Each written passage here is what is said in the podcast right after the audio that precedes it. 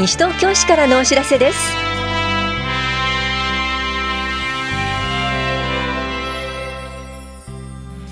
今日は令和2年度保育園など入園二次募集と1歳児1年保育募集。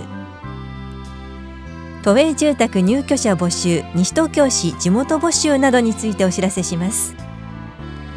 インタビュールームお話は西東京市ごみ減量推進課の岩崎邦弘さん。テーマは資源物個別収集ワンポイントです。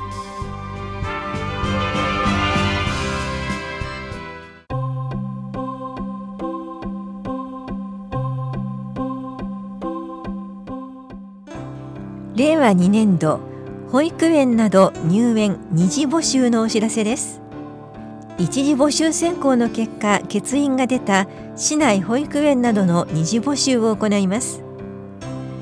2月19日までに申込書を田無第二庁舎2階保育課へ郵送または持参してください。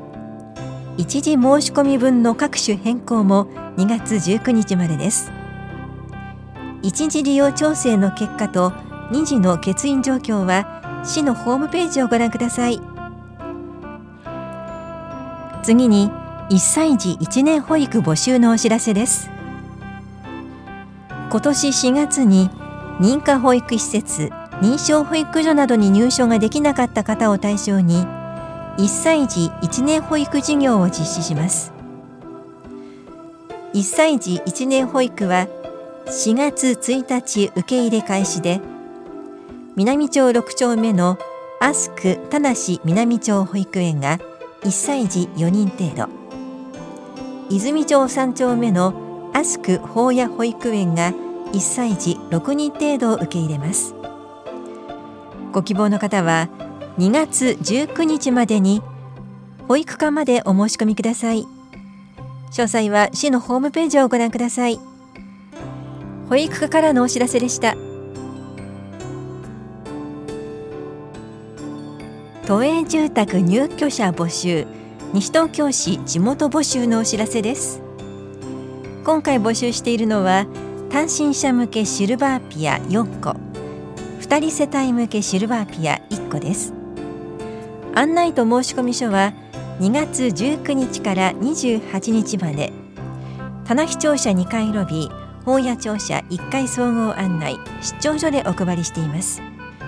申し込みの締め切りは3月4日です。お申し込みお問い合わせは市役所住宅課までどうぞ。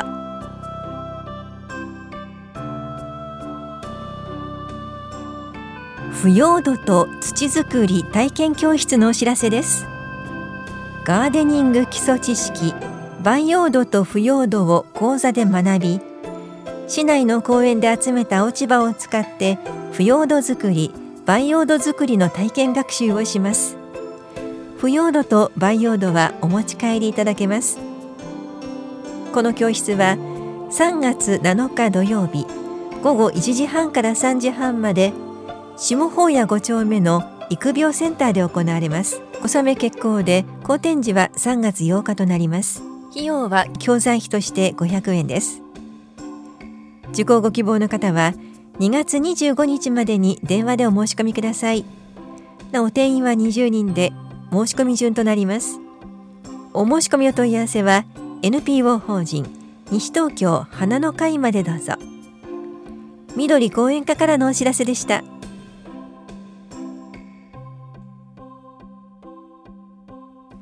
令和元年台風第15号第19号で被害を受けた住宅を所有される方へお知らせします。被害を受けた一部損壊住宅の補修工事を行う所有者に対する支援を検討しています。対象となるのは被害を受けた市内に損する貸し屋を除く住家のうち罹災証明書において一部損壊または半壊に至らないと判定された住宅です。対象の工事は一部損壊住宅の補修工事で8歳日以降に工事を着手したもので今年3月31日までに完了するものです。完了済みの工事も含みます。詳細は住宅課までお問い合わせください。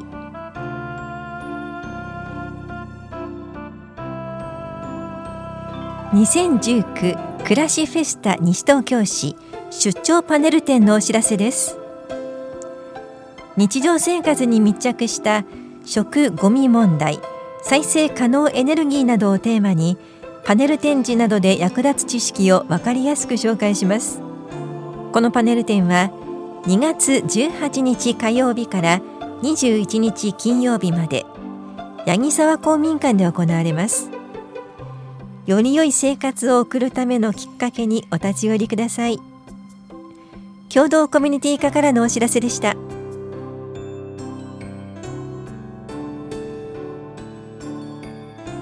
児童館運営指導員。令和2年度会計年度銀用職員募集のお知らせです。採用予定者数は4人程度で試験は2月24日祝日に個別で面接試験を行います。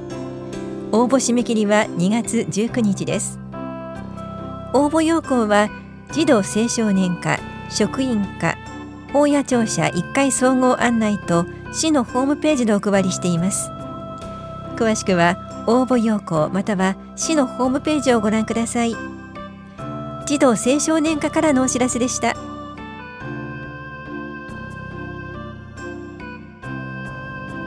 心身障害者自動車燃料費助成の申請についてお知らせします。対象は身体障害者手帳1級から3級愛の手帳1度から3度脳性麻痺者進行性筋萎縮症の方で運転する同居の家族がいる方。身体障害者手帳1級から4級で自ら運転する方です。申請は2月28日まで法屋庁舎1階棚視庁舎1階の障害福祉課で直接または郵送で受け付けています。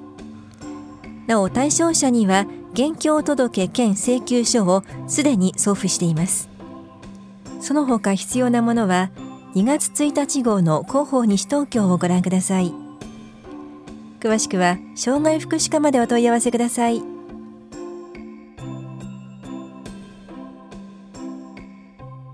障害のある皆さんスポーツを楽しみませんか？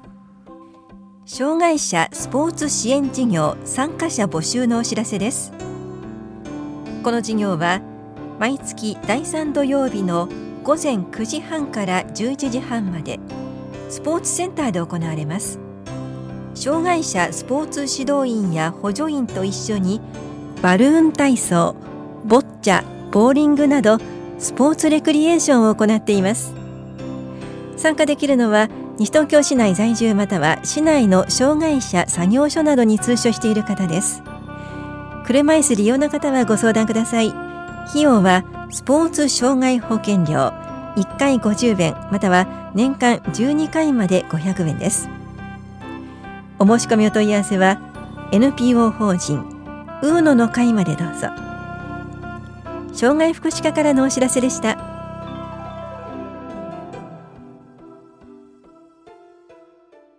インタビュールームお話は西東京市ごみ減量推進課岩崎邦弘さんテーマは資源物個別収集ワンポイント。担当は近藤直子です。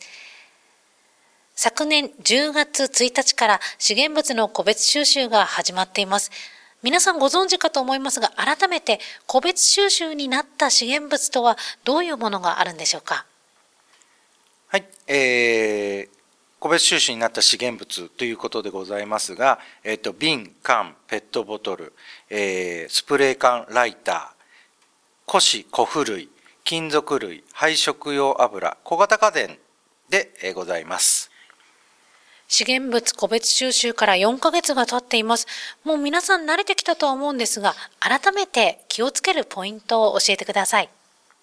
はい、えー、古紙などが雨で濡れないように蓋付きのバケツなどに入れて出すケースがあります中身が見えないと取り残しの原因となりますので資源物を出す際蓋は、えー、取り外して中身が見えるようにしてくださいまた、えー、資源物個別収集により収集ルートが大幅にえー、変更しているため、えー、ゴミ資源物の排出については当日の朝8時半までに戸建て住宅の方は敷地内の道路に面した見やすい場所へ集合住宅及び集積場を継続利用されている方につきましては、えー、指定された場所に、え、排出をお願いいたします。様々ある資源物の中で缶について家の敷地内の他にも持ち込み場所があると伺いましたが、市内公共施設10カ所に缶の持ち込み場所を設置していますので、ぜひご利用ください。それぞれの10カ所の持ち込み場所はどちらかに掲載されてますか？はい、えー、市ホームページや、えー、ゴミ分別アプリ等に、えー、掲載をしてございますので、えー、そちらをご覧ください。缶を捨てる際、気をつけることはありますか？えー、缶と言いましても、えー、基本は飲食用の缶になりますので、中身は空にして軽くすすいで出してください。また、その他の缶につきましては中身を空にして、不燃ゴミや金属類の収集に出してください。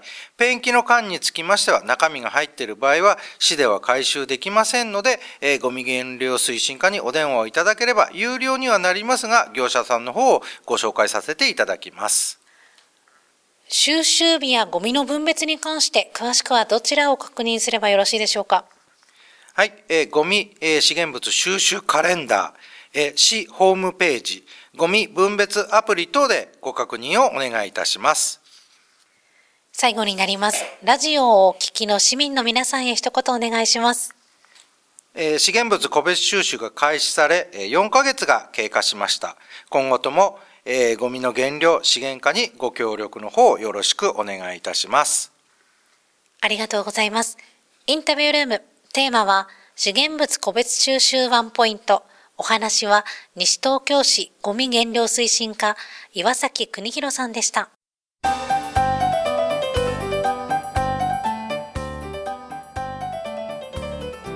一人で悩まず消費者センターにご相談ください。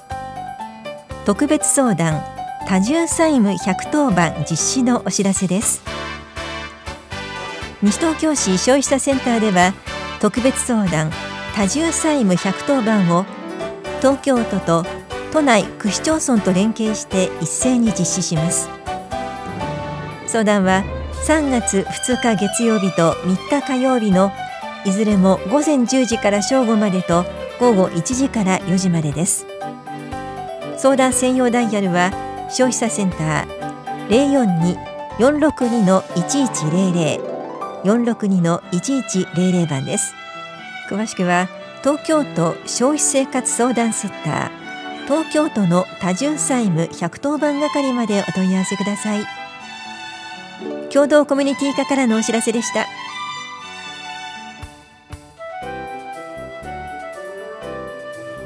この番組では皆さんからのご意見をお待ちしています。FM 西東京西東京市からのお知らせ係までお寄せください。またお知らせについての詳しい内容は広報西東京や西東京市ウェブをご覧いただくか西東京市役所までお問い合わせください。電話番号は042-464-1311 042 464の1311番です。以上西東京市からのお知らせ亀井さゆりでした。